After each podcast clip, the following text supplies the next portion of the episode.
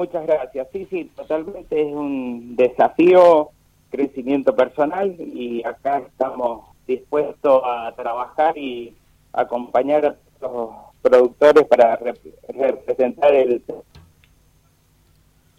Hola.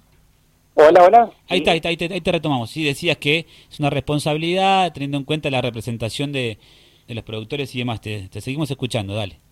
Exactamente, es una responsabilidad y estamos dispuestos a, trabajar y representar todo el sector ganadero de, esta zona y trabajar en conjunto. Es muy importante lo que estás remarcando, sobre todo, este, no sé si la, la, gente, digo, el San Rafaelino en su conjunto, independientemente del rubro o área al que pertenezca, si toma dimensión de lo que significa la ganadería, teniendo en cuenta que nuestro departamento nace, eh, digo, económicamente hablando, como un lugar ganadero, ¿no? Después vino todo lo demás, eh, con los canales, el riego, la vitivinicultura, la agricultura y sus derivados, que es la agroindustria y demás, pero San Rafael empezó siendo ganadero. Sí, sí, totalmente. Después, bueno, es como vos me comentabas, eh, se desarrollaron otras actividades, eh, pero bueno, la idea es poder volver a la ganadería en esta zona y complementar a las actividades que ya están. Yo creo que acá en San Rafael tenemos muchas posibilidades, ya que tenemos también la posibilidad de hacer ganadería bajo riego. Eh, sería una ventaja eh, para poder seguir desarrollando la actividad.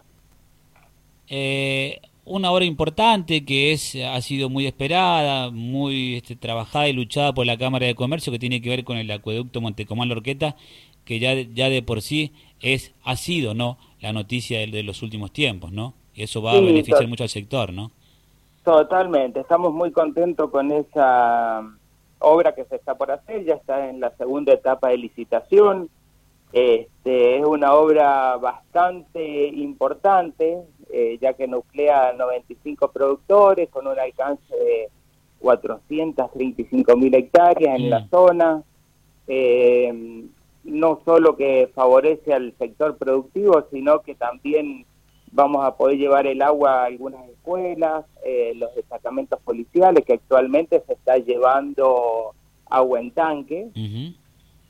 Eh, también nos va a favorecer esa obra, ya que se van a dejar eh, unas bocas presurizadas para poder mm, atacar en caso de incendios, poder tener agua para los camiones hidrantes, inclusive se van a dejar mm, unas bocas de agua también para el turismo, es una zona que es bastante compleja con el agua, así que bueno, eso, todas esas cosas se van a dejar preparadas para atenderlas. ¿Cuántos productores ganaderos tiene más o menos si, si tenés el dato este nuestro departamento? ¿Tenés ese dato o no? No, eh, mm. honestamente no lo tengo. Pero ha, crecido el número, este, ¿por dónde pasa la cuestión? ¿Ustedes ven que, que, hay cada vez más, menos, igual, se ha mantenido? Eh, no, viene creciendo, viene creciendo, es una actividad que, que va, eh, va, se va a seguir desarrollando.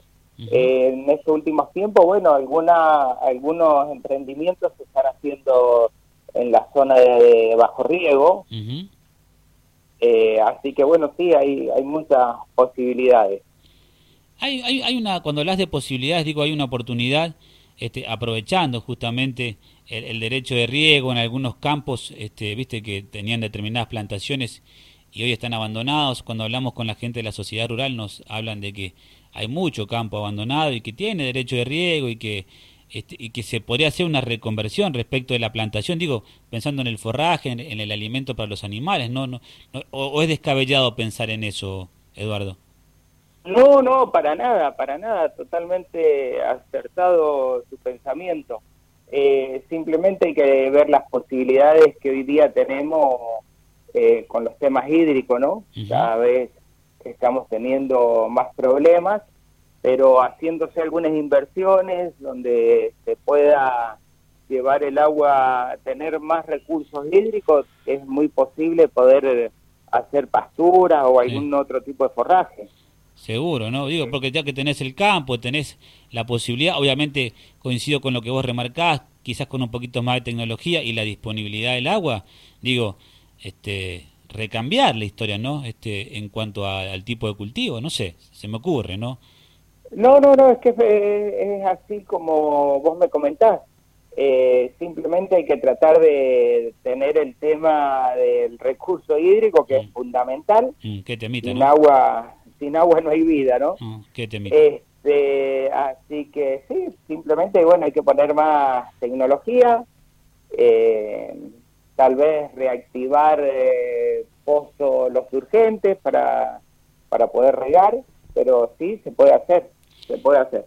Y la ganadería acá en Mendoza o en nuestra zona no tiene techo, ¿no? Teniendo en cuenta que nosotros somos, eh, culturalmente hablando, ¿no? Los mendocinos somos muy carnívoros, ¿no? Somos de comer carne, ¿no? Independientemente del precio, ¿no? Que ahí va y viene, pero este, está en nuestra dieta, ¿no? Este, digo, producción para producir hay, para alimentarnos, digo, digo con la demanda, ¿no, Eduardo? Sí, sí, tenemos producción para atender la, la demanda y de la provincia, ¿no? Y también podemos, ¿por qué no poder vender a otras provincias? Eh, ya te digo, yo creo que acá la ganadería eh, no tiene techo. Eh, simplemente nos tenemos que ocupar de poder seguir desarrollando la actividad para podernos abrir a otros mercados, no solo el mercado acá interno, digamos de la provincia, ¿no? Eh, con respecto a los animales, eh, la, producción es completa acá en cuanto a la crianza o se van a algún lugar, los animales después vuelven? Viste que ahí depende, ¿no? Vos corregime y ayudame un poquito a entender.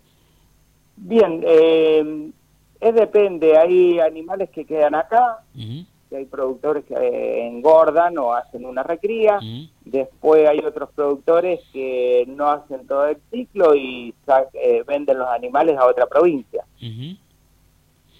Estamos conversando con Eduardo López, es el nuevo titular de la específica de ganadería de la Cámara de Comercio, Industria y Agropecuaria de San Rafael. Bueno, eh, Eduardo, por supuesto que recién tomás las riendas, eh, debes tener mil y un reclamos de, tus colegas, productores, o inquietudes más que reclamos, ¿no?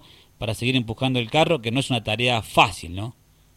No, para nada, para nada fácil, pero, pero bueno, estamos acá para ocuparnos y poder seguir llevando a cabo eh, los proyectos que ya están vigentes y después nuevos proyectos, nuevas ideas que puedan surgir.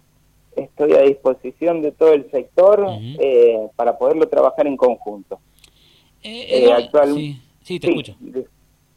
No, te iba a comentar que actualmente, bueno, se están reparando algunas rutas como 200, la 203, mm. eh, Ahora se va a terminar una etapa, luego van a seguir otras rutas más, como 205, 206, 151, 190. se van reparando, se les va haciendo un estabilizado. Eh, no solo estas rutas son para los productores, sino que también son rutas sumamente importantes para el resto de, la sociedad. Hay mucha gente que vive en los campos. Sí. Personal que trabaja en los campos y bueno, requieren de un, de un buen acceso para entrar y, y salir. Vos sabés que ayer, ayer, justamente hablábamos de eso, ¿no? Este, fue uno de los temas del día, en la mañana. Mira, te explico cómo surge el tema. El tema surge a partir de algunos siniestros viales, ¿no? Que son temas de, de los últimos días, que hemos tenido dos muy graves en, acá en la zona sur. Pero justamente salió el tema de, de, del tema de, de, las conexiones, de las rutas, ¿no? Que es obviamente para la circulación de cualquiera en la sociedad, pero también tiene que ver con la economía, con esto que vos planteás respecto de las rutas ganaderas, las rutas este, hasta industriales o agrícolas, ¿no? Porque las rutas acá las usamos para todos en el sur, ¿no? Este, qué, qué importante que es la infraestructura, ¿no, Eduardo? ¿No? Por la seguridad vial y puesto que vos decías que tiene que ver con la economía también, ¿no?